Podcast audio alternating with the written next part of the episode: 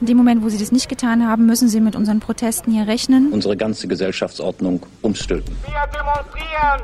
Wir fordern. Rechte auf Bewegungsfreiheit. Wir rufen alle Bürger auf. 40 Jahre politische Kämpfe und soziale Auseinandersetzungen. Aktivisten und Aktivistinnen erzählen. In der Sende- und Veranstaltungsreihe Soziale Bewegung im Dialog. Schön, dass ihr solidarisch seid. Wir sind nicht hoffnungslose Idioten der Geschichte, die unfähig sind, ihr eigenes Schicksal in die Hand zu nehmen.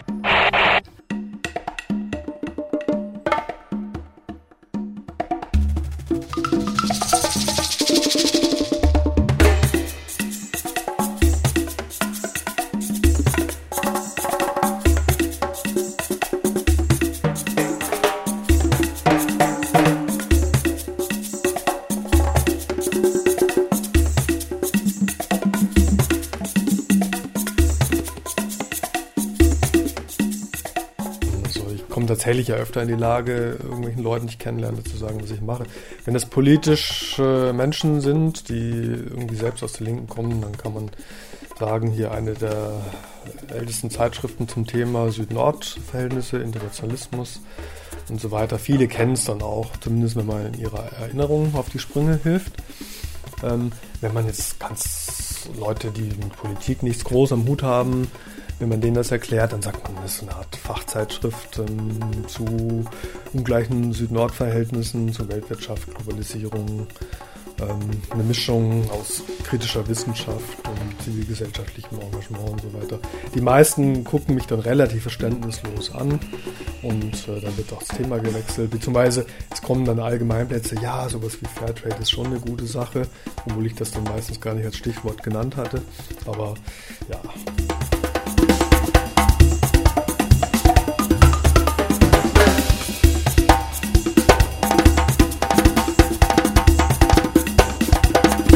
Soziale Bewegungen im Dialog. Zur Geschichte der Aktion Dritte Welt Freiburg und ihrer Zeitschrift IZ3W.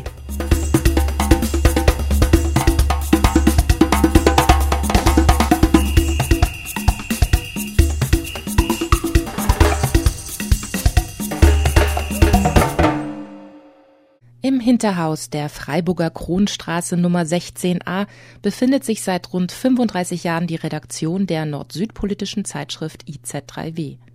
Das kryptische Kürzel IZ3W steht für Informationszentrum Dritte Welt. Trägerverein ist die Aktion Dritte Welt. Sie wurde 1968 gegründet. Die ersten, damals noch sogenannten Blätter des IZ3W erschienen im November 1970.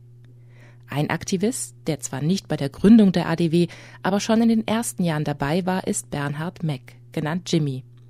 Heute koordiniert er die Informationsstelle Peru, die ihren Sitz auch im Haus in der Kronenstraße hat.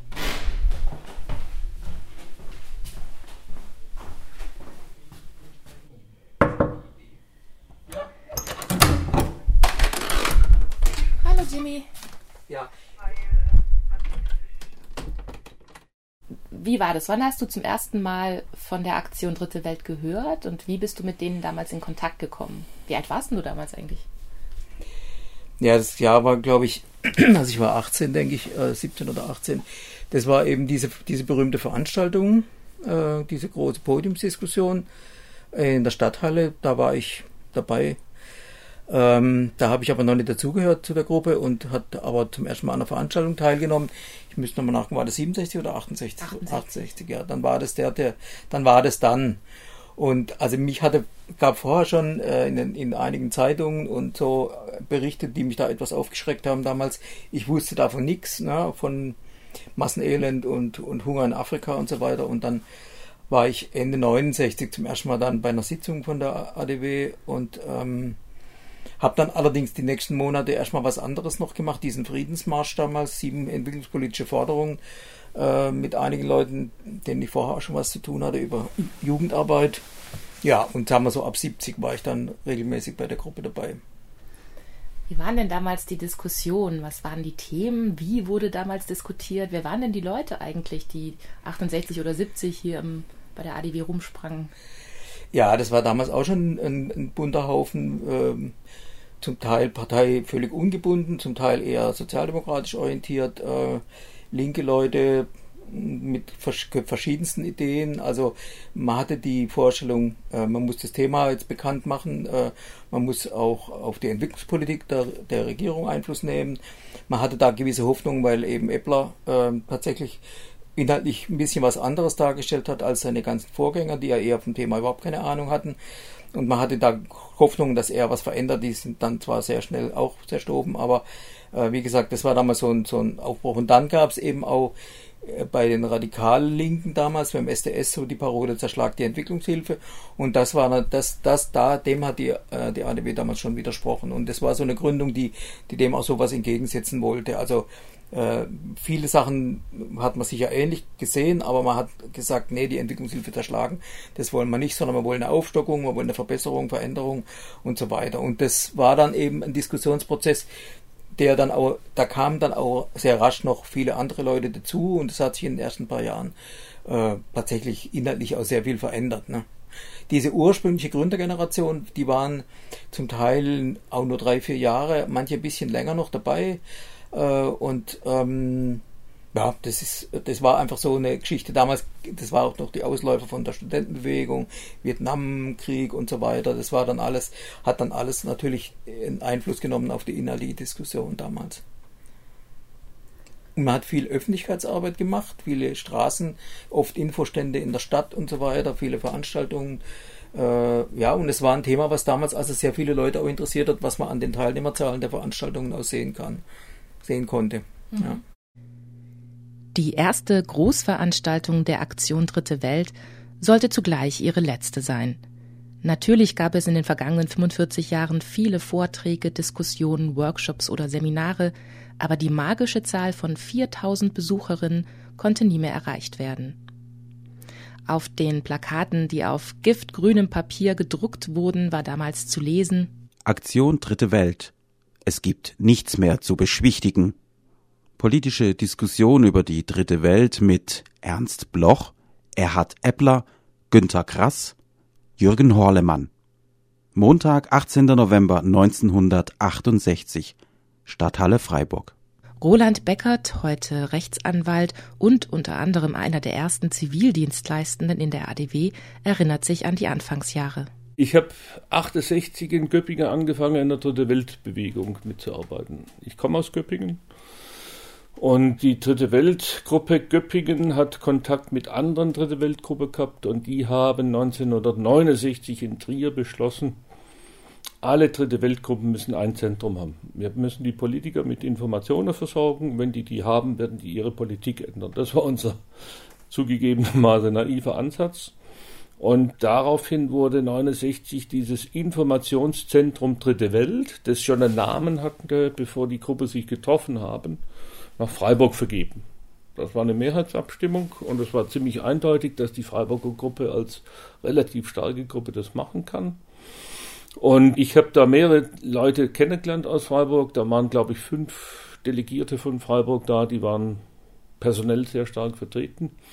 Und ich fand die Art, die menschliche Art und die politische Inhalte sehr überzeugend und habe deshalb meinen Studienort äh, danach ausgesucht.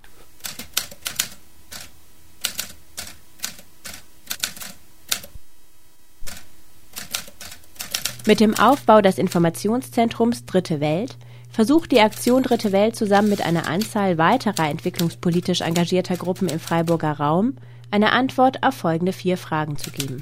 Erstens, wie gewinnt man den dringend notwendigen informatorischen Einblick in die Prozesse der Entwicklungspolitik? Zweitens, wie sichert und verstärkt man die bislang noch vielen Zufälligkeiten unterworfene Kommunikation unter den Gruppen und Einzelpersonen, die in ähnlicher Weise wie die Aktion Dritte Welt tätig sind? Drittens, wie verschafft man sich eine ständig aktuelle Übersicht darüber, wo Einzelpersonen und Initiativgruppen entwicklungspolitisch oppositionell arbeiten? Viertens, wie ermöglicht man vom organisatorischen her eine lockere Bündelung dieser politischen Kräfte, die geografisch von München bis Kiel und ideologisch von links bis linksliberal streuen. So lauteten die Fragen, die in der allerersten Ausgabe der Blätter des IZ3W im November 1970 aufgeworfen wurden. Als Antwort darauf fasste die Redaktion ein Programm zusammen, das unter anderem in der Herausgabe der Informationszeitschrift, in der Dokumentation von Materialien in Form eines Archivs und in der Organisation von Seminaren bestehen sollte.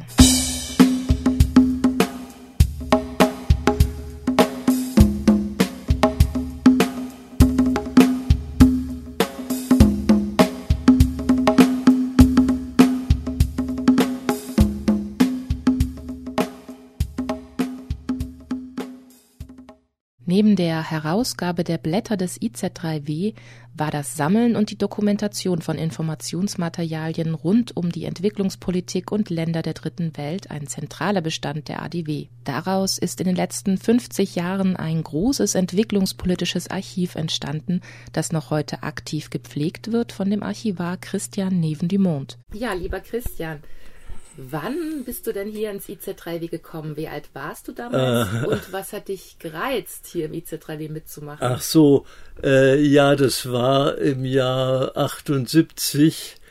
Äh, wobei ich, also von der Jahreszeit habe ich keine klare Vorstellung mehr. Ich war 31, ja. Und ich war damals ähm, äh, eine, eine der ältesten bin ich heute auch noch. Wie ging das denn los mit dem Archiv? Es wurde von vornherein, also wurden sehr, sehr heftige Informationen gesammelt. Das ging sogar, das war eigentlich von Anfang an der Gedanke, ähm, halt so ein Informationszentrum aufzubauen oder solche Informationen bereitzustellen. Das ist sogar älter als die Zeitschrift, weil die Zeitschrift ist, ähm, wenn ich mich recht erinnere, Ende, weiß ich jetzt gar nicht, aus Ende 70 oder Ende 71. 70. Wie? 70, weißt du es auswendig? Ja, Ende 70, 70 äh, zuerst herausgekommen und auch da war es praktisch eine Notlösung, weil das ursprüngliche Konzept war, dass äh, von überall her einzelne Artikel angeheft, äh, abgeliefert werden und wir die dann quasi nur noch zusammenheften müssen und vielleicht drucken. Deswegen sollte es auch Blätter des IZ3W heißen, weil es eben einzelne Blätter sein soll, äh, sein sollten im, äh, im ganz wörtlichen Sinn, die aus, aus dem ganzen Land kommen und dann hier noch, noch zusammengeheftet werden, sozusagen. Das hat sich aber so nie verwirklichen lassen, dieses Konzept. Es war von vornherein eine gebundene Zeitschrift, die wir also mehr im Wesentlichen alleine gemacht haben.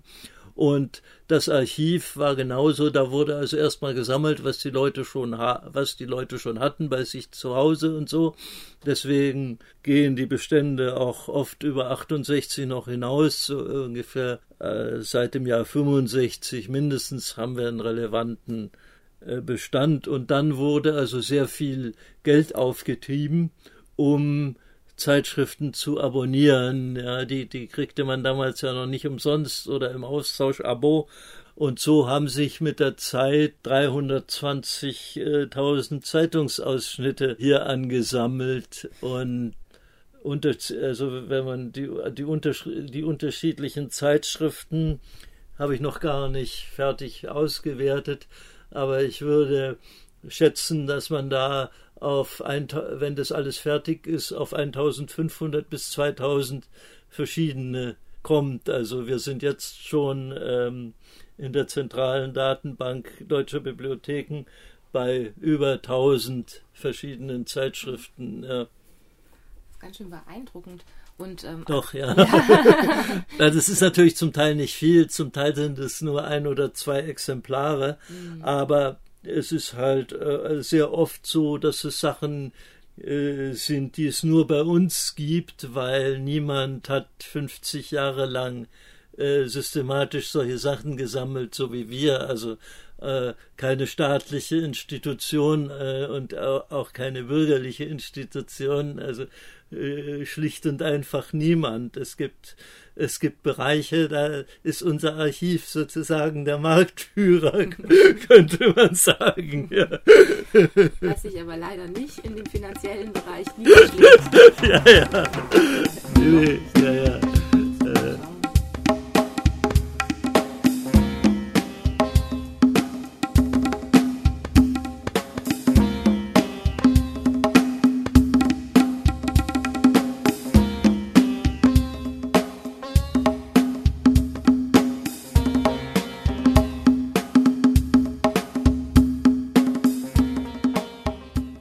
Ähm, sehr viel gereist, warst in vielen Ländern, vor allem in Lateinamerika unterwegs. Ja. Später wurde es ja dann vor allem, war ja Nicaragua für dich ein ganz wichtiger, ein ganz wichtiges Land. Du hast auch deine, deine Frau da in Nicaragua kennengelernt. Aber vielleicht, wenn wir auf die Diskussion hier im IZ3W blicken, als ähm, die Nicaragua so die Bewegung losging, es war auch hier im Haus ein Thema. Kannst du da ein bisschen erzählen? Äh, ja, ja, doch. Ähm, wie fing das, das an? ja, ja, doch, doch. Ähm, natürlich, da haben sich also die Leute hier nicht unterschieden von der äh, eigentlich gesamten Freiburger Linken. Es war ja auch, es gab ja da auch zunächst gar keine Punkte, die irgendwie hätten kontrovers sein können. Also zunächst mal ging es ja um den Kampf gegen die Somoza-Diktatur. Die ganze Nicaragua-Solidarität ging ja schon, äh, also eigentlich in den letzten Jahren vor der vor der nicaraguanischen Revolution, also so ungefähr ab 1977 ging das los, als sich so langsam rumgesprochen hat, dass also die Guerilla beziehungsweise der Volksaufstand Aussicht auf Erfolg haben könnte. Ja, haben sich, das war ja damals nicht mehr so selbstverständlich. Die Linke hat überall Rückschläge erlitten und in äh, Lateinamerika haben sich die, die Militärdiktaturen fast überall mehr oder weniger abgelöst, ja, oder die Guerilla-Bewegungen waren gescheitert oder stagnierten, so wie in Venezuela oder Kolumbien. Da war Nicaragua natürlich oder ganz Mittelamerika war da eine Ausnahme, ja. Und da hat sich dann auch eine gewisse Hoffnung auf Befreiungskampf da allgemein verbreitet, ja. Wie sah die Unterstützung von der ADW aus? Also ähm, wurde hier auch konkret Mittel? Nee, nee, nee, nee, nee, äh, nee, sowas haben wir ähm, gar nicht mehr gemacht. Also wir haben eigentlich von ganz, ganz geringen Ausnahmen, wir, haben, wir hatten mal eine kleine Druckmaschine hier, die wir dann dem Vietcong gespendet haben. Aber in der Regel haben wir nie äh, irgendwelche Hilfsgüter in die dritte Welt geschickt. Ab und zu, also nur, nur durch Zufall, wenn irgendjemand auf uns zugekommen ist.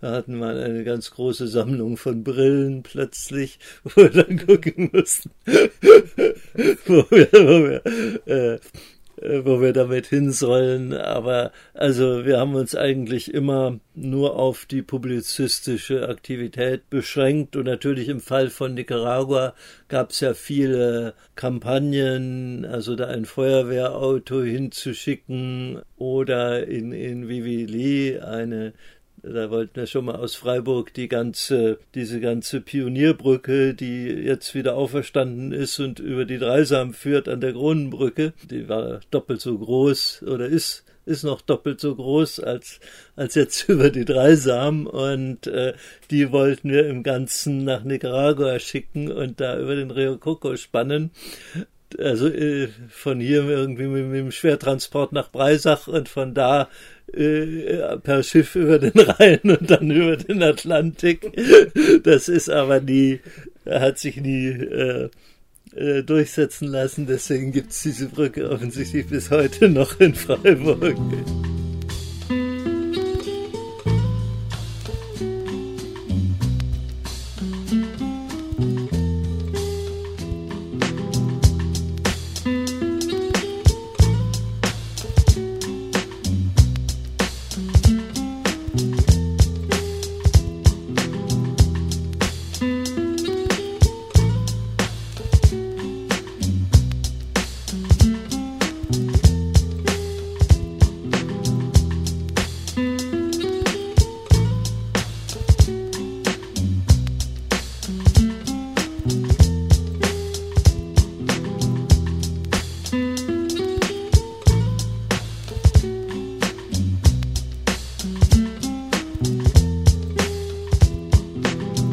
In den 70er und 80er Jahren war die Information über diverse Befreiungsbewegungen, etwa in Südamerika, ein Anliegen der IZ3W. Aber auch Kritik an deutscher Entwicklungshilfe und dem Einfluss hiesiger Konzerne auf Länder der Dritten Welt nahm von Anfang an einen wichtigen Stellenwert ein. Ein interessantes Dokument über das Selbstverständnis der ADW ist ihr Kommentar zur Aufnahme der Zeitschrift in den Index des Verfassungsschutzes. Im Jahr 1978 heißt es im Artikel Repression in der BRD, Sie lesen gerade Blätter des IZ3B. linksextremistisch beeinflusstes Druckwerk Nummer 36. Als unmittelbar betroffene Gruppe können wir anhand unserer eigenen Arbeit und unserer Ziele aufzeigen, was als linksextremistisch bezeichnet und damit in der Öffentlichkeit mit dem Stigma des Antidemokratischen belegt werden soll. Die Darstellung des Zusammenhangs zwischen der kapitalistischen Wirtschaftsstruktur eines Landes wie der BRD und dem Elend in der Dritten Welt die Darstellung der Auswirkungen, die die Tätigkeit westlicher Konzerne auf die Lebensbedingungen der armen Massen haben. Der Versuch, durch Information der breiten Öffentlichkeit zumindest einige Maßnahmen zu verhindern oder zu behindern, die die Abhängigkeit der Dritten Welt verstärken. Die Organisation von materieller Unterstützung für Unabhängigkeits- und Befreiungsbewegungen in der Dritten Welt. Unsere Reaktion auf diese Listen ist nicht das Jammern, wir gehörten nicht auf eine solche Liste. Wenn es solche Listen gibt, die Gruppen der antikapitalistischen Kritik und des Versuchs zu einer sozialen Alternative zu finden erfassen, so wundert es uns nicht, hierauf eine ehrenvolle Erwähnung zu finden. Ein offensives Vorgehen gegen diese schwarzen Listen und damit gegen die Einschränkung der unteilbaren Rechte der freien Meinungsäußerung und der freien Information ist angebracht.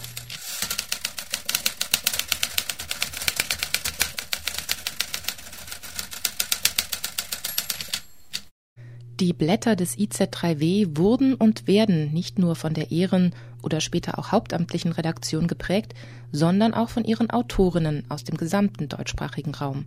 Einer von ihnen, Karl Rössel vom Rheinischen Journalistinnenbüro, skizziert die Entwicklung der IZ3W von außen. Also erstmal muss man sagen, dass IZ3W anfangs auch Schwierigkeiten hatte mit einer kritischen Auseinandersetzung der eigenen Geschichte, wie die gesamte Internationalismusbewegung.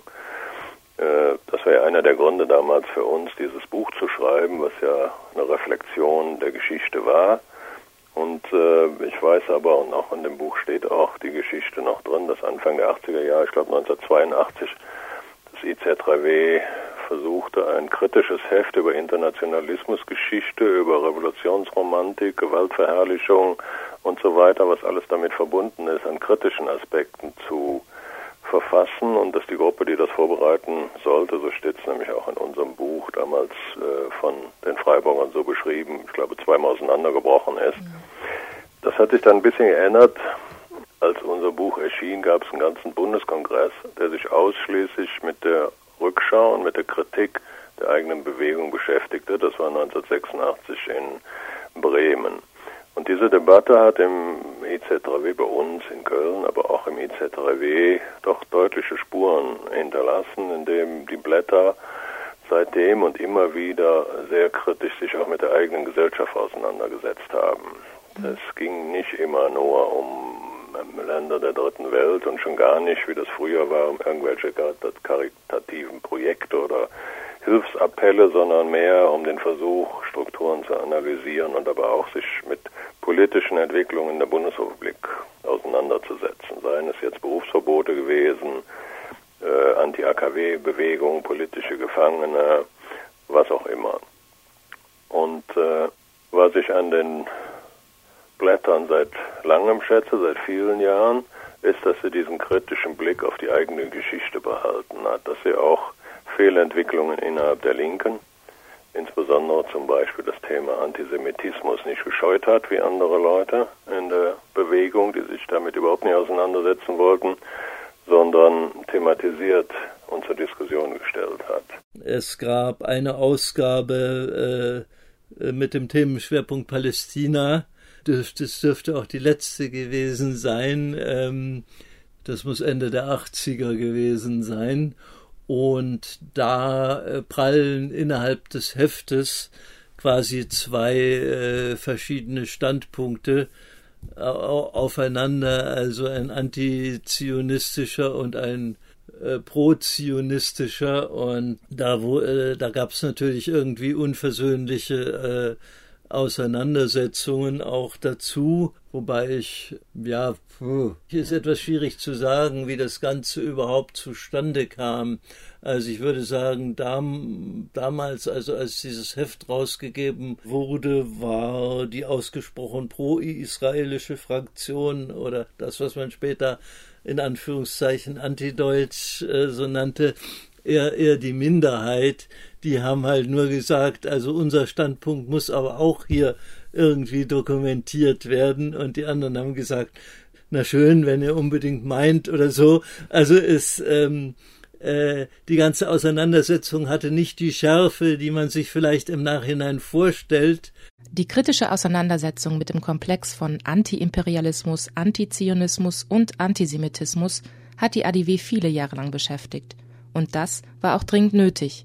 So erschien in den Blättern zum Beispiel im Jahr 1982 ein Artikel mit der Überschrift Holocaust an den Palästinensern. IZ3W-Redakteur Christian Stock erinnert sich an die Aufarbeitung. Also angefangen hat das schon in den 80er Jahren vor meiner Zeit. Es gab hier, wie in, fast in der gesamten deutschsprachigen Linken, auch Titelbilder und Artikel, die ganz klar pro Palästina-Solidarität ausgerichtet waren. Äh, es gab unsägliche Karikaturen, wo Israel dämonisiert wurde, also aus heutiger Sicht wirklich unfassbar. Ähm, da hat aber eine recht früh eine selbstkritische Beschäftigung mit eingesetzt. Also da waren einzelne Leute ähm, schon in den 80ern dabei, das auseinanderzunehmen. Die haben sich natürlich auf Autoren bezogen, die es auch damals schon gab, Dan Diener beispielsweise oder Wolfgang Port oder Eike Geisel, um nur die wichtigsten zu nennen, die das ja auch schon sozusagen auf bundesweiter Ebene thematisiert hatten. Also diese Diskussion gab es schon sehr früh und ähm, so ein richtiger, ja, harter Kern der Pro-Palästina-Solidarität gab es hier im Laden noch nie. Das muss man äh, schon dazu sagen. Deswegen gab es da zumindest in den 80er, 90er Jahren auch nicht wirklich eine Spaltung. Die kam vielleicht ja, an den Rand einer Spaltung kam der Laden vielleicht erst so Anfang der 2000er Jahre als es wie in der gesamten deutschen Linken darum ging, Solidarität mit Israel, ja oder nein. Da gab es hier schon inhaltliche Kontroversen und die Gruppen waren zahlenmäßig, also die Fraktionen, wenn man das mal so nennen will, waren zahlenmäßig ungefähr gleich groß. Vielleicht sogar mit leichtem Übergewicht der Pro-Israel-Fraktion, zumindest zeitweilig. Es war aber auch nie so, dass das jetzt extreme ähm, Pole waren. Also selbst die Fraktion, die jetzt nicht äh, mit Israel-Fahnen demonstrieren gehen wollte, die war trotzdem sich darüber bewusst, dass es sowas wie linken Antisemitismus gab. Also die Diskussion war hier immer etwas abgemildert und sehr viel verständnisvoller für die jeweilige Gegenseite, als es ähm, insgesamt in der deutschen Linken war, wo sie teilweise ja unsägliche Verlaufsformen äh, angenommen hat, auch durchaus von beiden Seiten. Das war hier doch deutlich solidarischer bei aller harten Kritik, die es gab. Den größten Streit gab es eigentlich soweit ich das äh, in den letzten 20 Jahren beurteilen kann, anlässlich ähm, des Irakkrieges 2003, wo es halt die, die absolute Kriegsgegnerfraktion gab und eine andere, ungefähr gleich große Gruppe, die gesagt hat, Leute, der US-Krieg ist jetzt nicht allein das Problem, sondern der Krieg hat vorher schon längst von Seiten des Regimes gegen die eigene Bevölkerung stattgefunden. Wir haben keine Lust auf diese alten antiimperialistischen äh, immer gegen die USA gerichteten Parolen und wir machen uns nicht gemein mit Gerhard Schröder und Joschka Fischer. Aus dem Editorial der IZ3W im Jahr 1997. Kritik am Zionismus kann aber nur als eine allgemeine Kritik am Nationalismus erfolgen. Das jedoch ist nicht das Anliegen des Antizionismus. Und damit ist das Anliegen des Antizionismus nicht mehr unseres.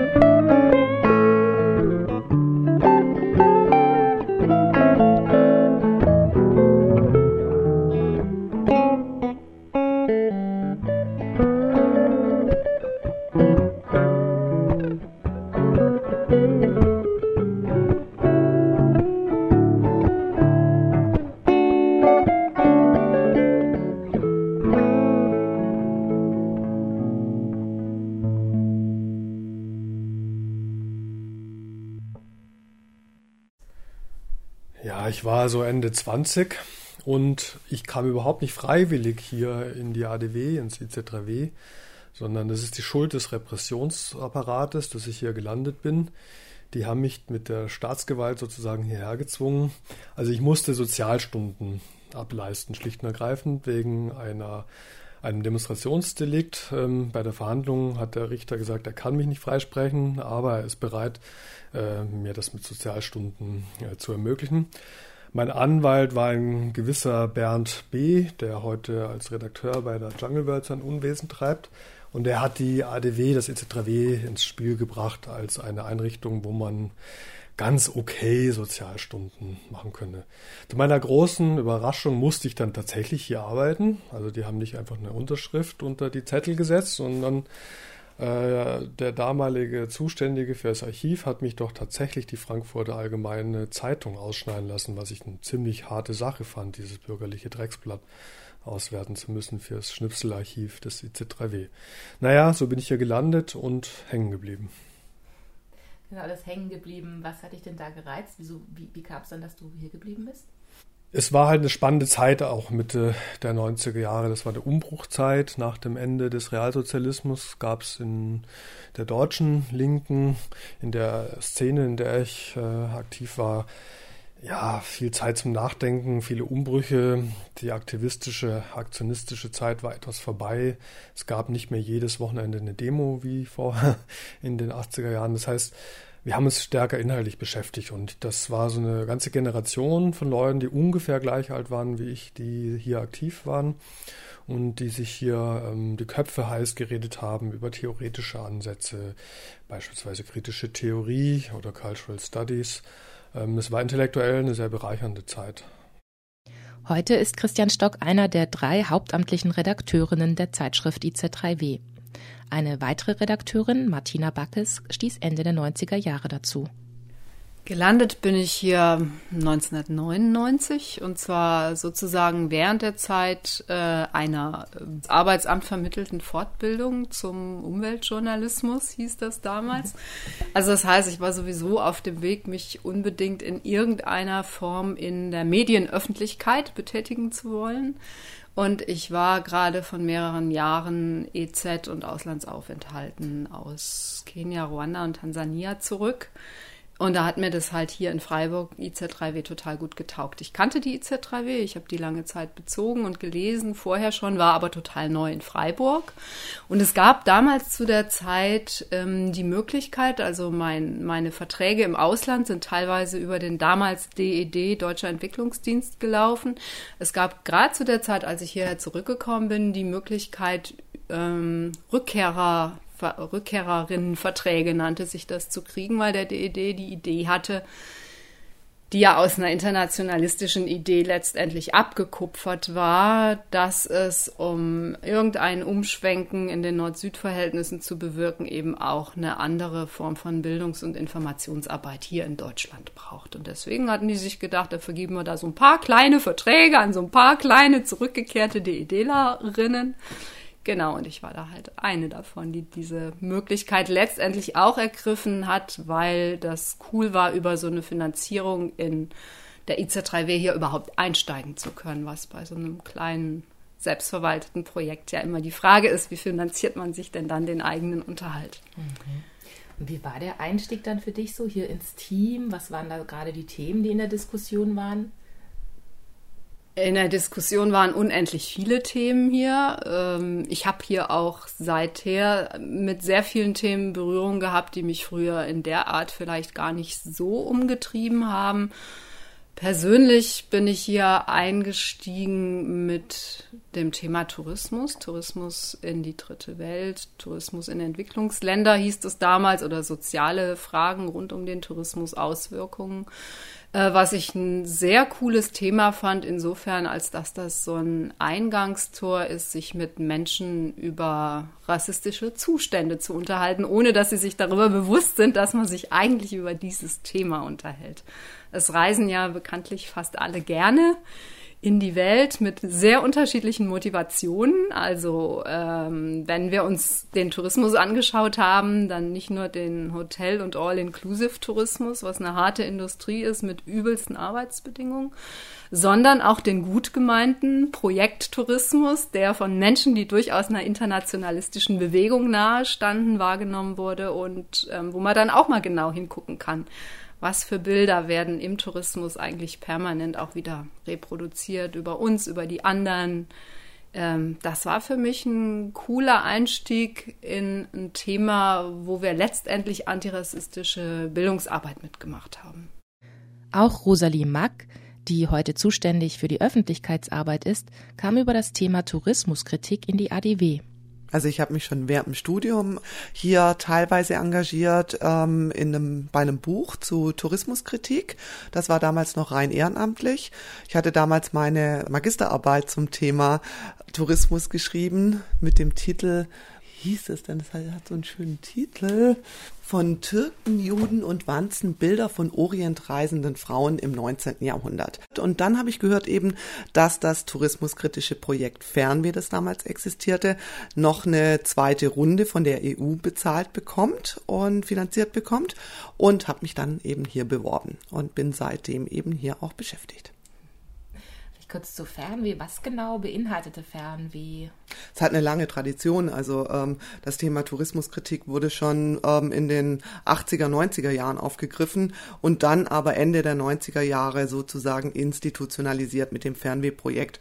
Das hieß damals im Untertitel Forum Tourismus und Kritik und das ähm, drückt eigentlich auch sehr gut aus, was ähm, das Projekt ausgemacht hat. Es war ein ganz klar dezidiert tourismuskritisches Projekt. Also es hat sich den Ferntourismus angeguckt, die prekären Beschäftigungsverhältnisse dabei, die ökologischen und ökonomischen Ausbeutungsverhältnisse, die der Tourismus mit sich bringt und hat ganz klar auch immer wieder den Finger in die Wunde gelegt, der für viele, die wir ja das ähm, exotische Fernreiseziel uns nicht vermasseln lassen wollen, weil wir selber so gerne reisen, dann ähm, eben dennoch kritisch ähm, beäugt hat. Der dritte im Bunde der aktuellen IC3W-Redaktion ist Winnie Rust. Seine Motivation, in der ADW mitzuwirken, war eine ganz andere. Ich bin äh, 1998 dazu gekommen, war damals in der autonomen Szene äh, aktiv. Mich hat es gereizt, mehr Theorie zu machen und was mit einer Zeitschrift zu machen, zu schreiben und mit Texten zu arbeiten und einen Rahmen zu finden, in dem ich an Begriffen und an Themen, an Gegenständen theoretisch arbeiten kann. Heißt für dich war der Hintergrund jetzt gar nicht so sehr die Internationalismusbewegung, Soli-Bewegung, äh, gar nicht. Das ist interessant. Mit Internationalismus hatte ich nichts am Hut. Ich habe mich in sozialen Bewegungen hier verortet. Ich habe auf sowas wie Soli-Bewegungen recht kritisch geguckt, habe gedacht, was wollen diese Leute? Die solidarisieren sich mit irgendwas weit weg äh, und äh, reden darüber, treffen sich darüber, anstatt hier äh, den Aufstand oder soziale Bewegungen zu organisieren. Ich war da eher distanziert. Natürlich hat mich äh, die Verortung äh, in internationalen und globalen Kontexten äh, interessiert und mir war das wichtig. Eine antinationale Gesinnung fand ich auch ganz wichtig und, und fördernswürdig, aber Internationalismus war mir eher fremd weil auch der nationale Kontext in den Internationalismus ja immer mit reinspielt.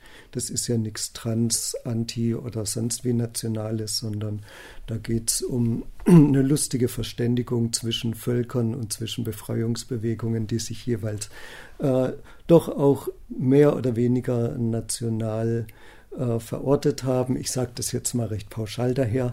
Und äh, das war mir eigentlich fremd. Deswegen schätze ich das bis heute, dass ich mehr als toleriert wurde in dem Rahmen hier.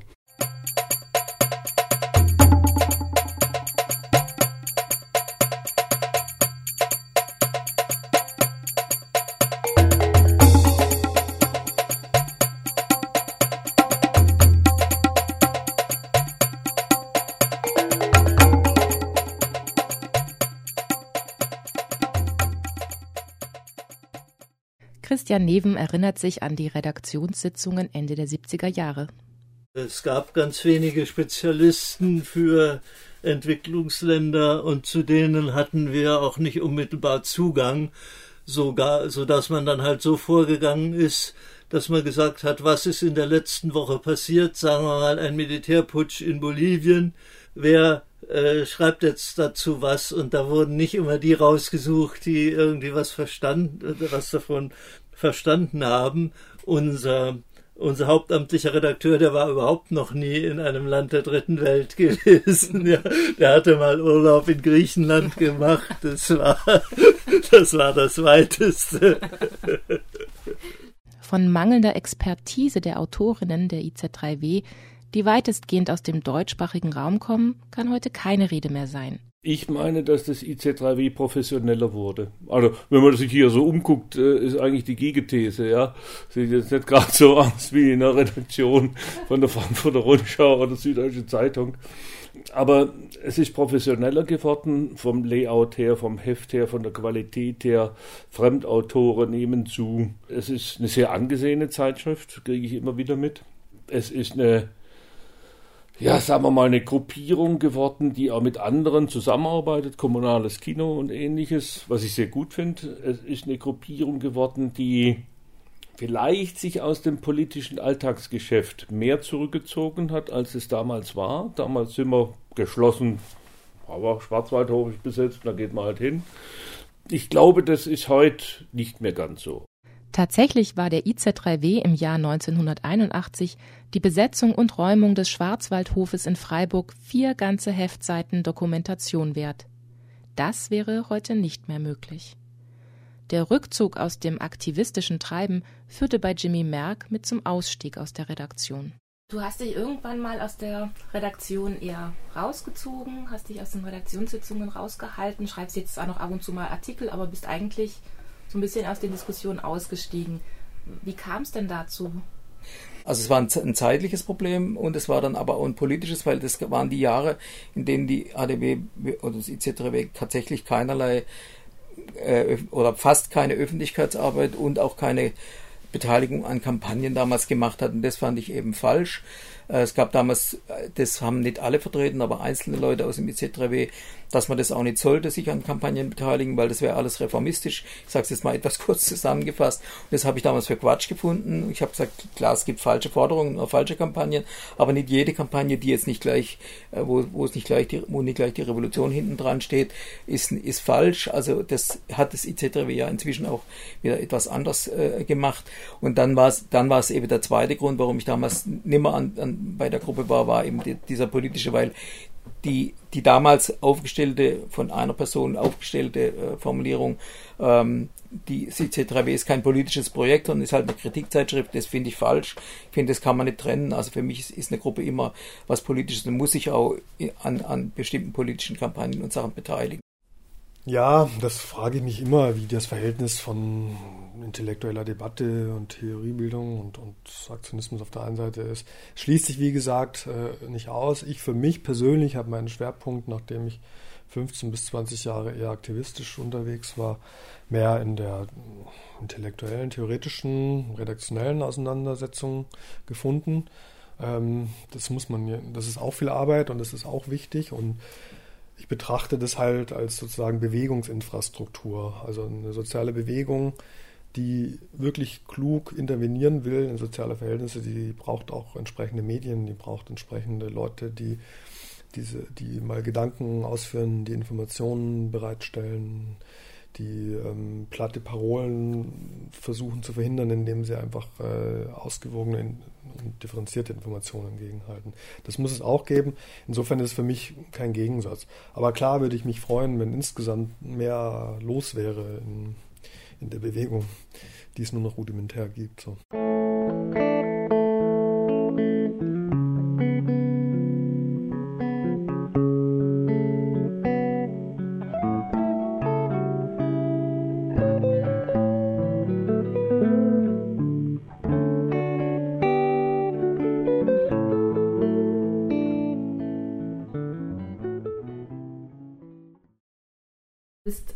Die zwar äh, die ganze Zeit in der Redaktion total aktiv ist und als Redakteurin hier lange arbeitet. Zugleich bist du aber auch diejenige im Laden, die tatsächlich mit Fernweh, was du gerade schon beschrieben hast, versucht, ähm, die Inhalte der EZ3W auf neue Formen ähm, unter die Leute zu bringen, rauszubringen. Da hast du in den letzten Jahren ja unglaublich viel gemacht. Kannst du da ein bisschen beschreiben, was waren da so neue Wege, die beschritten wurden in den letzten Jahren? Ach, initiiert haben das, glaube ich, immer viele Leute. Das waren auch immer gemeinsame Beschlüsse letztendlich im IZ3W, ähm, als dieses Fernsichtprojekt aufgrund fehlender Finanzierung nicht mehr so intensiv weitergearbeitet hat zum Thema Tourismus, war es uns trotzdem ein Anliegen, weiterhin an diese neue, ja, wie das so heißt, in der EZ oder auch in diesem ganzen Bildungsbereich Zielgruppe, eigentlich ein furchtbarer Begriff, dran zu bleiben also sprich mit jungen Menschen zu arbeiten, Inhalte, die in der Zeitschrift der IZ3W vielleicht eher so wiedergegeben werden, dass es Menschen lesen, die ohnehin schon politisiert sind, die äh, ein großes Interesse daran haben und auch das Durchhaltevermögen, nicht ganz einfache Texte zu lesen. Ähm, ja, einfach Leute zu erreichen, ähm, die die IZ3W jetzt nicht in die Hand nehmen würden. Das war mir wichtig. Und daraus hat sich dann eine sogenannte AG Bildung gegründet, also eine Handvoll Leute, die gesagt haben, wir machen jetzt Schulprojekttage, wir entwickeln Methoden, um Inhalte, die man auf einer hohen Meta- und Abstraktionsebene in der Zeitschrift darstellt, auch nochmal runterzubrechen auf vielleicht etwas einfachere Methoden, ohne jetzt die, die, die unterschiedlichen Aspekte gleich auszublenden. Also es ist ja immer schwierig, so diese Kunst der Reduktion, ohne die Welt zu vereinfachen. Äh, es war schon auch für uns eine Herausforderung, aber um da dran zu bleiben, um da Methoden zu entwickeln, interaktiver zu arbeiten, Rückmeldungen zu kriegen, auch einfach nochmal zu hören, was haben Leute, die sich sonst mit derartigen Thematiken von Gender, Rassismus, Entwicklungszusammenarbeit, äh, Sicherheit, Krieg und Frieden, Friedensbildung, mit Nord-Süd-Zusammenhängen, Kolonialismus, Migration, die sich, Agrarpolitik, die sich da sonst nicht so intensiv mit beschäftigen. Was sind denn deren Fragen an uns? Verstehen die uns noch? Und wie müssen wir unser, unsere Inhalte so formulieren, dass sie einfach da auch ankommen können. Aus dieser Idee hat sich in den letzten sechs Jahren Fernsicht, die Werkstatt für nord-süd-politische Bildung, entwickelt. Eine kleine Institution innerhalb des IZ3Ws, die Projekttage an Schulen und Workshops für Erwachsene zu Nord-Süd-Politik anbietet. Und seit Sommer 2014 ist die IZ3W auch on air. Tippen, Tasten, Funken, Radio. Aus Print nach mehr. IZ3W on Air. Es ist nicht ganz einfach gewesen, im Rahmen der Redaktionsarbeit in der Zeitschrift das umzusetzen und zu realisieren, was wir uns eigentlich alle wünschen. Das ist nämlich Leute aus dem globalen Süden, sage ich mal, aus äh, Kontexten, die von Ungerechtigkeiten betroffen sind, Analysen einzuholen, Texte zu übersetzen, hin und her Absprachen zu organisieren. Es ist nicht einfach entsprechende Stimmen im Heft auch abzubilden, aufgrund auch der Tatsache, dass hier viel ehrenamtliche Arbeit geleistet wird. Da sind wir auch an unsere Kapazitätsgrenzen gekommen. Andererseits gibt es einfach auch viele Leute, die immer wieder in Freiburg oder sonst irgendwo in Deutschland rumtouren, Vorträge halten, erzählen, was ihre Sichtweise ist. Es gibt viele Migrantinnen, Flüchtlinge, Sans-Papiers und so weiter. Und meine Idee war, wir machen mit denen Interviews und die sind vielleicht nicht immer so, dass wir denken, man kann da jetzt gleich einen druckreifen Text draus machen. Aber wir würden diese Stimmen gerne hörbar machen und dann haben wir halt einen ähm, der IZ3W on Air, also so eine Sende, Sendesparte jetzt zusammen mit Radio Dreieckland, einem lokalen Radio initiiert, nennt sich Südnordfunk Neben Projekttagen, Workshops und Radiosendungen hat Martina Backes auch an zwei Filmen im IZ3W mitgearbeitet. Livingstons Erben entstand im Rahmen des tourismuskritischen Projektes Fernweh. Afia Yango dokumentierte Frauen in Kenia, die ihr Recht auf Gesundheit einfordern.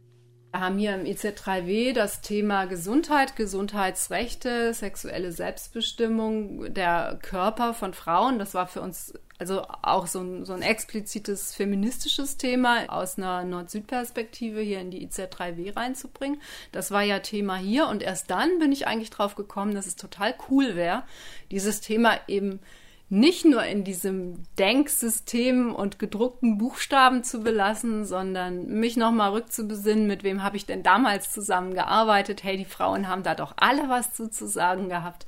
Die haben ihre eigenen Ideen und ihre eigenen Krisen und ihre eigene Kritik an den lokalen Zuständen gehabt. Das wäre so cool, mit denen darüber nochmal zu arbeiten. Und das war für mich so eine Motivation, Leute, mit denen ich vor 15 Jahren zusammengearbeitet habe, nochmal aufzusuchen. Ich, und wir hatten wirklich über die gesamte Zwischenzeit kaum Kontakt. Ist halt heute auch einfacher mit E-Mail. Das war damals alles noch nicht so der Fall.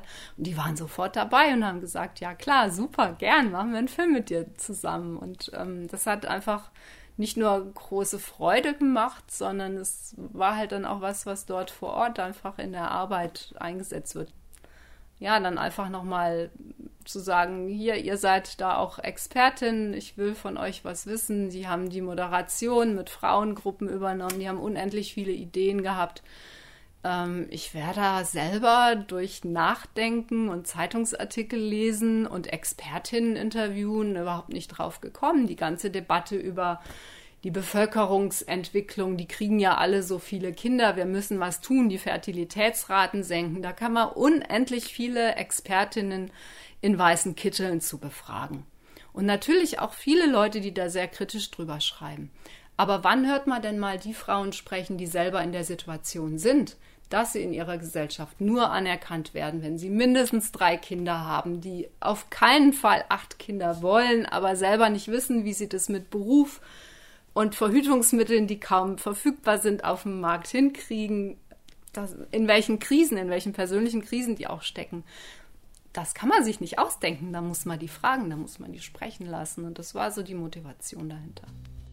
Musik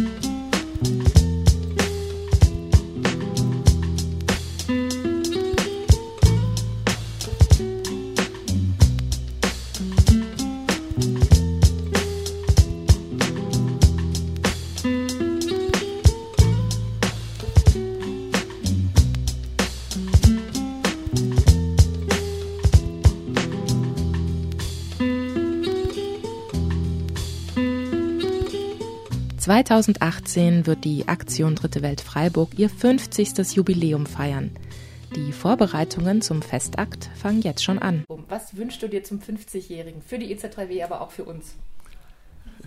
Also ich hätte gerne eine ganz große Party, am liebsten Open Air, wo richtig viele Leute kommen. Also das und mit irgendwie einem großen Act, auf den wir uns erstmal noch einigen können. Das weiß ich auch nicht, wie wir das machen. Also der mitten im städtischen Raum ist, also sehr, sehr präsent für die ähm, Öffentlichkeit. Na, 50 Jahre weniger, dass man zurückguckt, sondern äh, ich wünsche der ADW, sonst kann man den Laden hier dicht machen, dass man vorwärts schaut. Also da geht es ja nicht darum, nostalgisch zu werden oder Selbstbeweihräuchering zu betreiben, wenn man sagt, hier 50 Jahre gibt es jetzt diesen Laden, sondern es ist ja ein idealer Anlass, um einen Rückblick auch auf eine Bewegungsgeschichte ähm, zu werfen. Ich würde einfach gucken, ganz viele Gruppen, die sich heute irgendwie noch als in der Tradition des Internationalismus sehen, emanzipatorische Ansätze haben, aber in äh, Ländern des Südens arbeiten. Ich würde einfach eine große Vernetzungsparty daraus machen und die ganz viele Menschen aus dem Süden einladen. IZ3W würde ich wünschen, dass es äh, nicht nur zur 50-Jahr-Feier, sondern grundsätzlich noch mehr Autorinnen aus Ländern, über die berichtet wird, selber zu Wort kommen lässt. Ich weiß, das ist schwierig, das ist äh, kostspielig, das muss übersetzt werden. Aber dafür würde ich dem IZ3W zum Beispiel die Mittel und die Infrastruktur wünschen. Ich würde lieber eigentlich so ein bisschen versuchen, sich mit den heute existierenden einigermaßen vergleichbaren Gruppen oder auch Institutionen so ein bisschen näher ins Gespräch zu kommen. Also also die Institution, mit der ich mich am intensivsten auseinandersetze, ist die Unibibliothek zum Beispiel. nicht, jetzt nicht irgendeine linke äh, Gruppierung. Für die Laudatio vielleicht Burak. Ich würde der ADW wünschen, dass er A weiterhin so viel gelesen wird. Ich würde ihr wünschen, dass sie ihre Abonnentenzahl steigern kann. Ich würde ihr wünschen, dass es noch viele solche Menschen gibt, die ich kennenlernen und schätzen lernen durfte in der ADW. Was, was ich gut fände, wenn man tatsächlich versucht, ein paar äh, Diskussionspunkte äh, rauszukristallisieren, die nach wie vor meines Erachtens wichtig sind. Ähm, also zum Beispiel dieses, dieses Prinzip offene, offene, sag's jetzt Basis oder, oder äh, offene Basisgruppe, das heißt eine, eine, Gruppe, in die jeder rein kann, mitdiskutieren kann, was für Vor- und Nachteile hat es, äh, dass man sich eben an keine Partei anlehnt äh, und, und, und, und offene Strukturen hat, in, in, die, in denen jeder mitreden kann und dann bestimmte inhaltliche Themen auch nochmal aufgreift, die immer ein Konfliktpunkt sind. Also dieses, dieses berühmte antikapitalistisch, reformistisch oder so, das finde ich ein Thema, was, also mich, mich ärgert es manchmal auch, wie das behandelt wird. Da fände ich gut, wenn man eine Veranstaltung dazu macht, eine Diskussion Veranstaltung. Natürlich muss es auch ein Highlight geben, finde ich persönlich ein großes Fest, so 50 Jahre Aktivität ähm, und Engagement von Hunderten von Leuten, die hier im IC3W aktiv waren und im erweiterten Umfeld waren es Tausende. Ähm, das muss auch gefeiert werden. Also da denke ich, äh, sollten wir auch mal aus dem inneren eigenen Kreise herausgehen. Da sollten wir schauen, dass wir wirklich eine vierstellige Zahl von Besucherinnen erreichen. Rio Reiser exhumieren und Tonsteine Scherben spielen lassen zum Beispiel. Ich muss ja erst überlegen. ja, ja, ja, ja, ja, ja. ja.